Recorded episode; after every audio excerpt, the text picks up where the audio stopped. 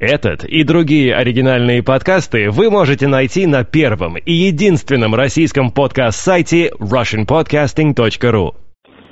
Сегодня, 19 февраля 2008 года, умер Егор Летов. Светлая память войну русского рока.